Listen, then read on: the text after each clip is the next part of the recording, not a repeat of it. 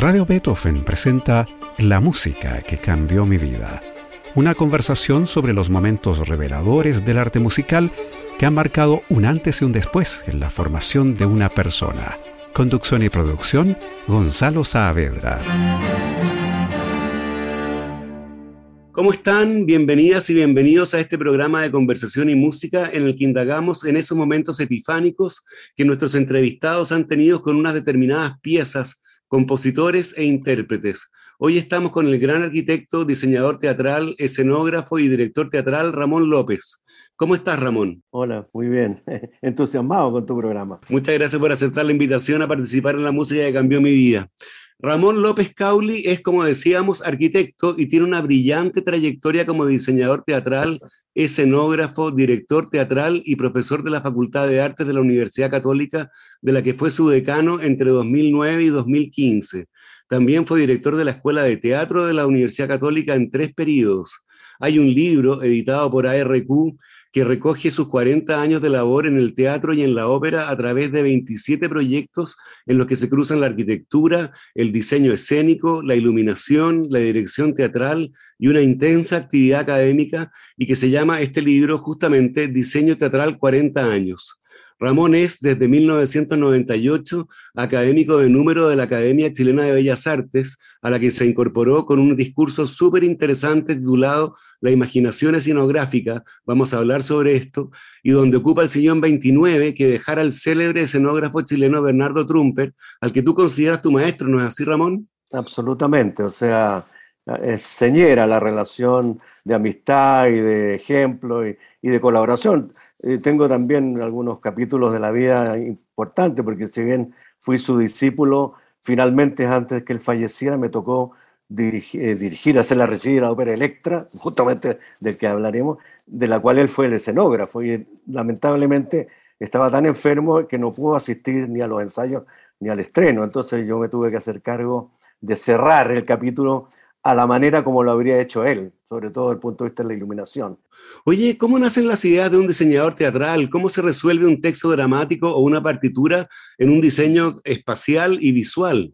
El, texto para mí es fundamental. Cuando es, cuando es una obra de teatro escrita, cuando es una ópera, en la partitura y el, el libreto es fundamental. Y sobre todo en la partitura y la música, que tiene un nivel de abstracción también, que no es lo mismo que un texto literario, dramático. Entonces la música como que ayuda a crear las imágenes. Y bueno, uno estudia mucho, uno se empapa de, ya sea del texto de la poesía dramática o de la música. Eh, yo he hecho ya, no sé, por lo menos unas 40 óperas o más, y siempre parto analizando eh, el libreto, la historia, el contexto y sobre todo emocionalmente lo que produce la música. La música, digamos, es es un vehículo realmente que te permite una gran libertad. Entonces eso es lo que permite hoy en día las reinterpretaciones, por sea recontextualizar en la historia el, elemento del desarrollo de, dramático.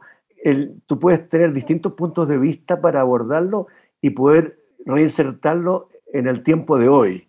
o sea, no se trata de hacer ni arqueología, ¿no es cierto?, ni historia, pero yo estoy bastante respetuoso con lo histórico, pero soy también bastante ecléctico. O sea, yo no entro en una obra con, un, con una idea preforzada. O, ah, eh, dejo primero ver qué me pasa, qué me ocurre. Y a veces, a veces no me pasa nada. Me ha pasado con muchas obras de teatro. Y cuesta encontrar el momento de la seducción de la obra hacia uno. Y ahí uno empieza a enamorarse. Bueno, y después empieza uno a transformar, digamos, las imágenes emocionales en espacio, en, elementos tridimensionales, ¿eh? en color, en textura, en forma, y obviamente también uno estudia un poco qué referentes hay, pero cada obra tiene su manera de abordar. Y eso, eh, para mí, cada obra es un proyecto y un desafío súper complejo que me pone muy nervioso. Cuando era más joven me ponía menos nervioso, pero mientras más viejo, viejo me pongo, más nervioso me pongo, porque es más difícil, porque la esfera del conocimiento va, creciendo, entonces e, es, más complejo, eh, digamos, aterrizar y tomar una decisión. Cuando era joven era bastante mucho más atrevido. Eh, ahora miro para atrás y digo, ¿cómo, ¿cómo fui capaz de hacer esas cosas hace años atrás? Casi sin pudor de repente. Ahora uno más, pero también, o sea, la serenidad y la experiencia eh, y la adultez que uno tiene te permite también tener una cierta calma y ya no ponerse y si bien me pongo nervioso, pero me pongo nervioso de otra manera. Oye, tú también eres pianista, combinaste tu estudio de arquitectura con los de este instrumento en el conservatorio, y por eso te quiero preguntar lo siguiente, Ramón. Aparte de su centralidad en el caso de la ópera, la música también funciona como parte del diseño teatral. ¿Cómo has usado tú la música como paisaje teatral al que le da matices, colores o, o qué? Mira, en realidad no soy pianista. A ver, te voy a aclarar. Yo lo que estudié en el conservatorio fue clarinete ah, clarinete. Pero, pero piano también estudié. Y te voy a contar la anécdota. Mi profesor de piano fue Luis Advis. Porque, porque Lucho era muy amigo de mis padres. Cuando él estaba estudiando filosofía en la universidad, tendría 24, 25 años, era muy amigo de mis padres. Iba para mi casa todas las semanas. Y ahí, bueno, yo tendría 10, 11 años menos que él y siempre se conversaba de música. En mi casa había un piano, un piano vertical, y se sentaba al piano, improvisaba, jugaba y especulaba con, me acuerdo, decía, adivina de, quién es esto, entonces empezaba a tocar cosas, o, o, tocaba un tema chileno a la manera de Wagner, o a la manera de Mahler, o a la manera de Beethoven, hacía esas variaciones. Entonces era un juego, y bueno, y de repente digo, bueno, ¿y, por qué no? Siéntate aquí, me decía. Y ya, y, estuve dos años estudiando piano con él de una manera muy, muy libre, ¿no? Muy, muy entretenida. Eh, y era, te estoy hablando de los años 59, 60, 61, cuando él, me acuerdo perfectamente cuando estaba preparando la música de la princesa Panchita con Jaime Silva, 59, y, y estaban con Jaime en la casa y, y tocaba las, y las cantaba las partes musicales. fui testigo de muchas cosas de Lucho, después de la, más adelante de la cantata Santa María de Iquique, o sea que cuando la estaba terminando, estaba en la casa y, compartía con nosotros eh, esos pasajes. Entonces, yo no soy pianista, sino que yo estudié algo de clarinete después. Pero tú, bueno, ¿cómo, enfoco la música? Bueno, yo creo que la estructura musical tiene un formato que tiene un aspecto como matemático, una estructura muy importante. Para mí la estructura en la música también me ayuda a estructurar un poco el discurso visual, el discurso espacial. Nos, remontamos a Apia. Apia era un gran maestro, un gran escenógrafo, y para él la música también estructuraba. Y configuraba la espacialidad. Empezar Apia, finales del siglo XIX, introduce las tres dimensiones realmente en el espacio escénico. Antes eran telones pintados, telones planos, entonces no había una tridimensionalidad. Entonces Apia introduce la arquitectura, ¿no es cierto?, el movimiento y la luz. La luz que es un nuevo lenguaje que revoluciona la puesta en escena a finales del siglo XIX. Claro. Oye, ¿qué te parece que vayamos a tu selección de músicas que han cambiado tu vida? En primer lugar, tú elegiste Father and Son, el, del cantautor británico Cat Stevens, conocido como Yusuf después de su conversión al islamismo en 1977. Esta canción de 1970 forma parte de su álbum Tea for the Tillerman, aunque muchos de los la conocimos en su edición de single que incluía en el lado B otro éxito de Stevens, Moon Shadow. Father and Son presenta el diálogo entre un padre que no entiende el deseo de su hijo de romper con todo y emprender una nueva vida, y del hijo que, aunque no sabe explicarlo bien, sabe que es hora de buscar su propio destino, ¿no? Las partes del padre están cantadas en el registro bajo y las del hijo en la octava superior. Esta es una canción preciosa y ha marcado a varias generaciones, Ramón, pero ¿por qué es una de las que ha cambiado tu vida? Ay, es difícil decirlo. Yo te diría, no es una, una canción que cambió mi vida. Yo creo que es una canción que sigue cambiando mi vida. Que es tremendo porque, no sé, a mí no tengo una manera explícita y racional de explicarlo, pero el primer contacto que tuve con ella, claro, fue en los 70, después yo me fui a Inglaterra el 74, me compré el álbum, me compré el disco, el vinilo, y desde entonces lo escucho y, me produce una sensación entre angustia, desconsuelo, pensar en mi padre, después fui padre, pensar en mi hijo, entonces es como una cadena de relaciones que desencadena una emocionalidad tremenda. Y es bonita la historia porque Cat Stevens la escribió inicialmente no para, para cantarla así como para un disco, sino que la escribió para una comedia musical que no se hizo, que era sobre la revolución rusa. Y era la relación entre un hijo que quería la revolución y el padre a comienzos del siglo XX. Entonces, es bonito como después se cortó ese proyecto y él recuperó el tema y lo desarrolló como lo conocemos y ha tenido tantas versiones además. Ahora, te digo que me, me conmueve, me conmueve permanentemente. Eh, cada vez que la escucho, no sé, no puedo evitar el nudo en la garganta. No sé qué, si me estaré poniendo viejo, pero, pero se, me, se me producía desde hace 40 años lo mismo. Entonces es una obra que está siempre dando vuelta y cada vez que la escucho me tengo que detener y tengo que respirar porque me produce una conmoción que no podría describirla. Muy bien, escuchemos entonces este Father and Son de 1970 de Cat Stevens o Yusuf Islam.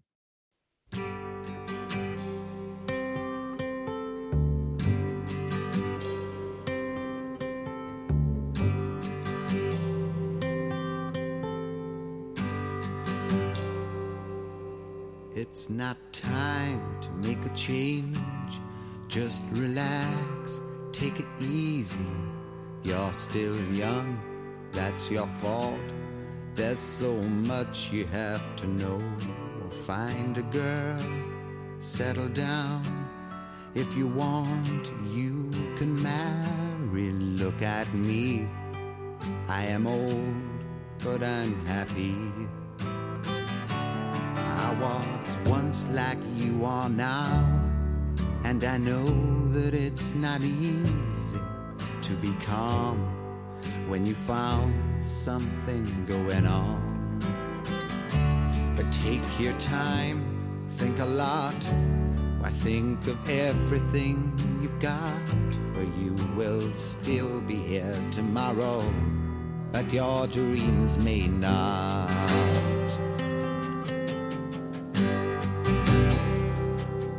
How can I try to explain?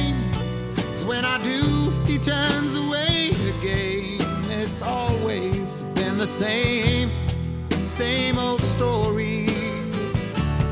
From the moment I could talk, I was ordered to listen. Now there's a way, and I know that I have to go away. I know I have to go.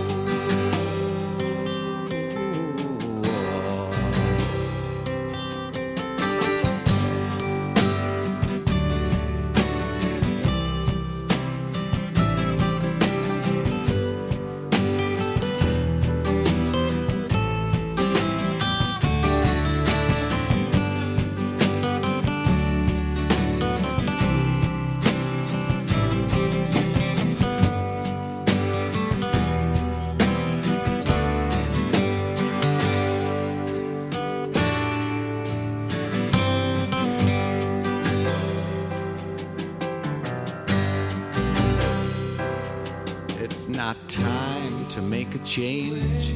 Just sit down, take it slowly. You're still young, that's your fault. There's so much you have to go through. Find a girl, settle down. If you want, you can marry. Look at me. I am old, but I'm happy. All the times that I've cried, keeping all the things I knew inside. It's hard, but it's harder to ignore it. If they were right, I'd agree. But it's them they know, not me. Now there's a way, and I know that I have to go away. I know I have to go. Esa era Father and Son, la famosa canción de Cat Stevens o Yusuf Islam. Estamos con el arquitecto, diseñador teatral, escenógrafo y director teatral Ramón López en la música que cambió mi vida en Radio Beethoven. Pensaba yo, Ramón, escuchando este tema, ¿qué setting teatral debería tener este diálogo entre un padre y el hijo en esta canción de Cat Stevens? ¿Se te ocurre? Difícil pregunta. No, yo encuentro bonita la historia original de, de- de un muchacho que quiere ir a la revolución. Hoy día, si lo traemos a nuestros tiempos, tendría que ser que tendría que ir a la calle, digamos, a, a- a la Plaza Baquedano. y que, el- que el muchacho quiere, quiere probar, no tiene muy claro qué pasa, y el padre quiere contenerlo de alguna manera, pero también tiene que soltarlo, porque tiene que hacer su vida, su camino. O sea Así que es. eh, esa relación de padre e hijo puede ser desde los aspectos profesionales, familiares, o de los aspectos políticos también, ¿no es cierto?, las convicciones políticas. Bueno, cambiamos de registro ahora y nos vamos a noviembre de 1824 en Viena, donde Franz Schubert recibió el encargo de escribir una sonata para un instrumento singular, el arpeggione, que era parecido a un cello, pero con seis cuerdas y trastado, por lo que también se lo conoce como guitarra violonchelo o guitarra de amor.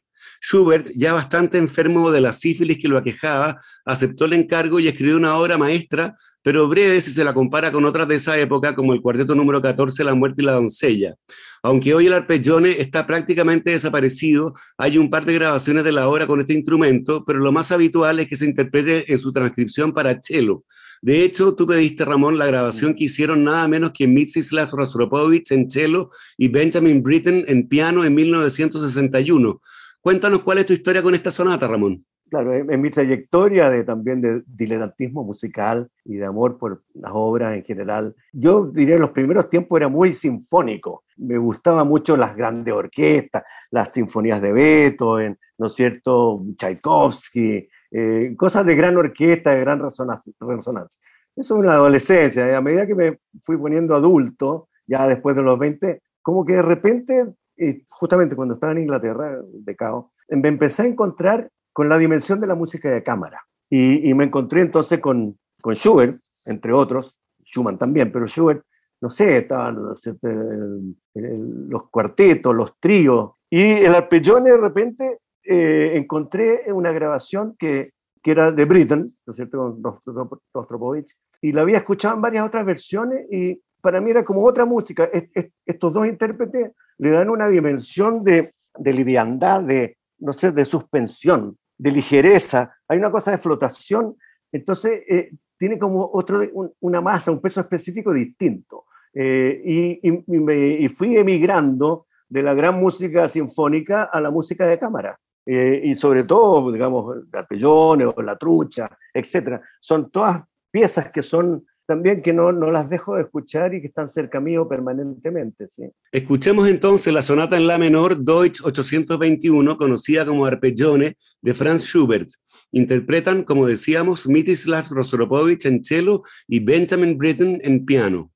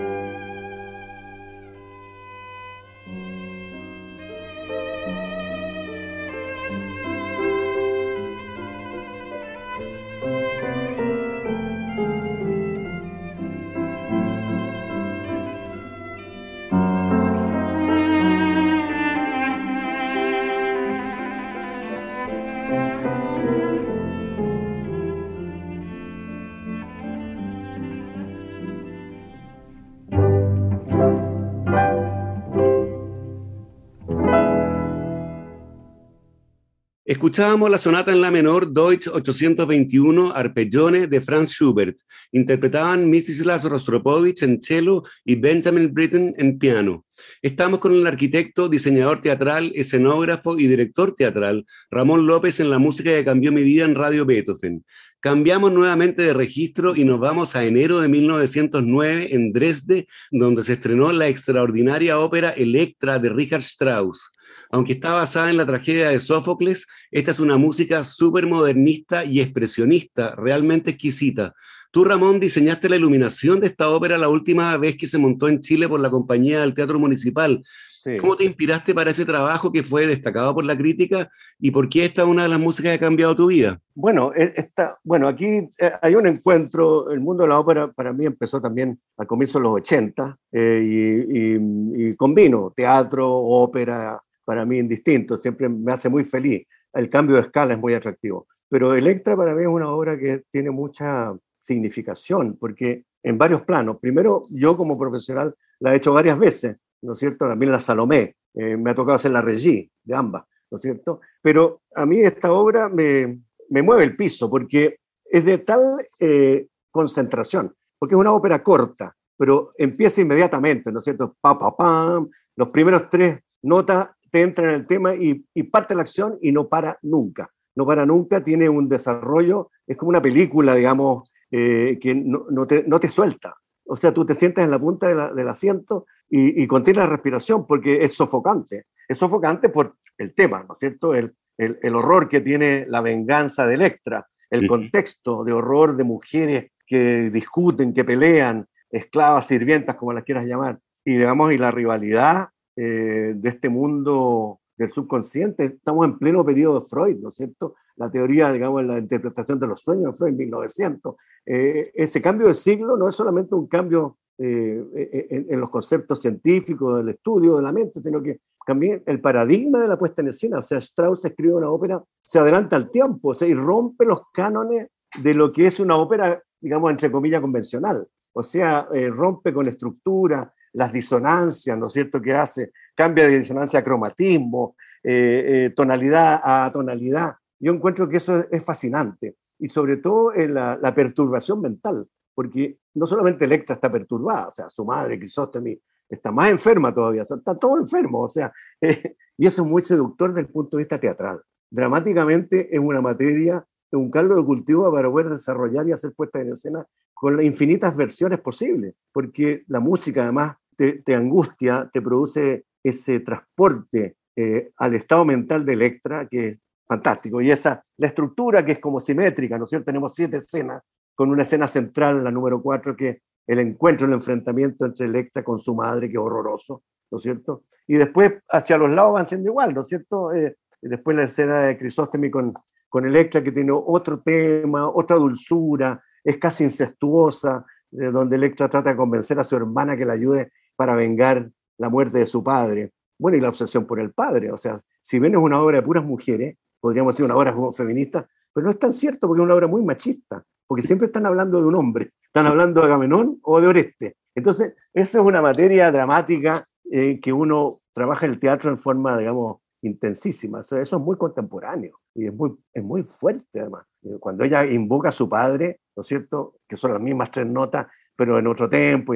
Es muy, es muy bonito ese tema, ese leitmotiv que se va repitiendo, ¿no? Hasta el final, que es horroroso. La pobre cae muerta ya porque en un éxtasis de renuncia de la vida, renuncia a todo, o sea, se, se sublima por el amor al padre, sacrifica su sexualidad, su vida por... No, es, es, muy, de psiquiatra. Todo y eso es muy seductor. Todo lo que sea de psiquiatra en el teatro es muy fascinante. claro que sí.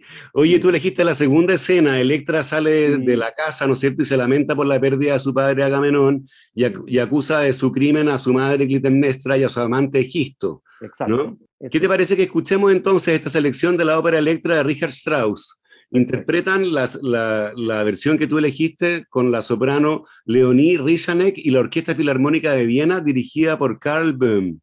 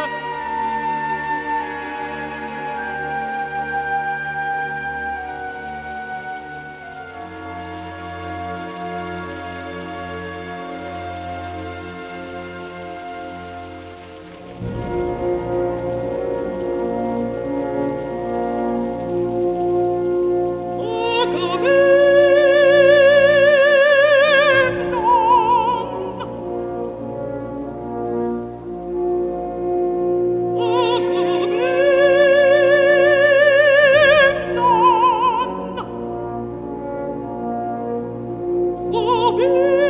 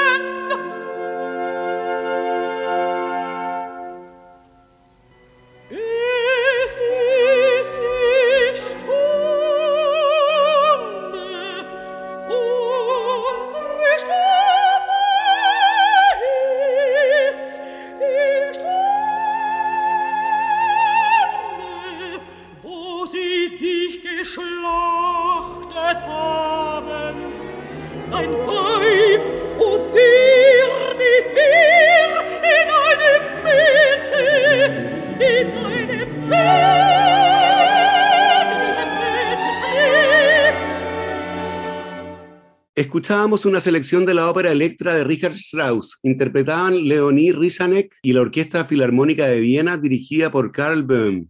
Llegamos así al final de este programa, en el que estuvimos con el arquitecto, diseñador teatral, escenógrafo y director teatral Ramón López. Yo te quiero agradecer, Ramón, por tu participación en la música que cambió mi vida con tu selección de piezas y por habernos ilustrado en algunos secretos del diseño teatral y escenografía. Bueno, espero que haya aclarado algo para la gente y que la gente que te escucha, que se anime a escuchar estas versiones también, que son bastante también inquietantes. Así es. Muy bien, muchas gracias de nuevo. Gracias, a ustedes los dejamos convidados para una nueva versión de este programa el próximo domingo a las 13.30 horas. Recuerden que pueden escuchar este capítulo y los otros que han sido emitidos en forma de podcast en nuestro sitio web radiobeethoven.cl y también en Spotify buscando la música que cambió mi vida. No se vayan de nuestra sintonía, ya viene temporada Música UC con Romina de la Sota y Sergio Díaz que presentan conciertos del Instituto de Música de la Universidad Católica. Muy buenas tardes. Radio Beethoven presentó La música que cambió mi vida, una conversación sobre los momentos reveladores del arte musical que han marcado un antes y un después en la formación de una persona. Conducción y producción, Gonzalo Saavedra.